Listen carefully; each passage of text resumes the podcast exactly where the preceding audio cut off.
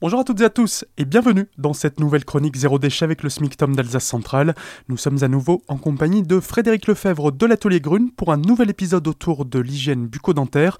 Elle nous a donné hier une recette notamment pour faire soi-même son dentifrice zéro déchet et on poursuit aujourd'hui avec le bain de bouche. Ouais, voilà un soin de bouche. Aujourd'hui, certains euh, aiment ça, adhèrent également à ce système. Alors, il y en a plusieurs, évidemment. Donc, un qui est efficace, c'est le bain de bouche à l'huile de coco. Il faut savoir qu'il faut malgré tout garder en bouche euh, minimum 15 minutes dans la bouche euh, donc l'huile de coco efficace parce que ça élimine tous les résidus euh, chargés de toxines mais il faut pouvoir évidemment garder ça en bouche et recracher.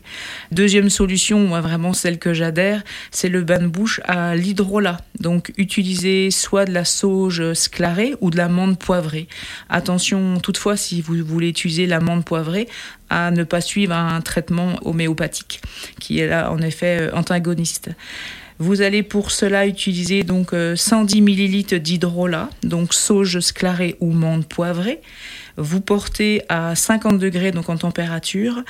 Ensuite, vous versez une cuillère à café de bicarbonate euh, de soude une pincée de sel rose de l'Himalaya ou du sel de la mer morte et vous mélangez tout ça. Alors faute de goût, en fait, vous pouvez éventuellement ajouter si vous avez de l'édulcorant, pourquoi pas un peu de stevia et vous mélangez tout ça et vous avez un, un soin de bouche, un bain de bouche parfait. Et c'est fini pour aujourd'hui. Pour la suite de nos chroniques zéro déchet, c'est demain. On parlera cette fois-ci maquillage, poudre matifiante et baume à lèvres.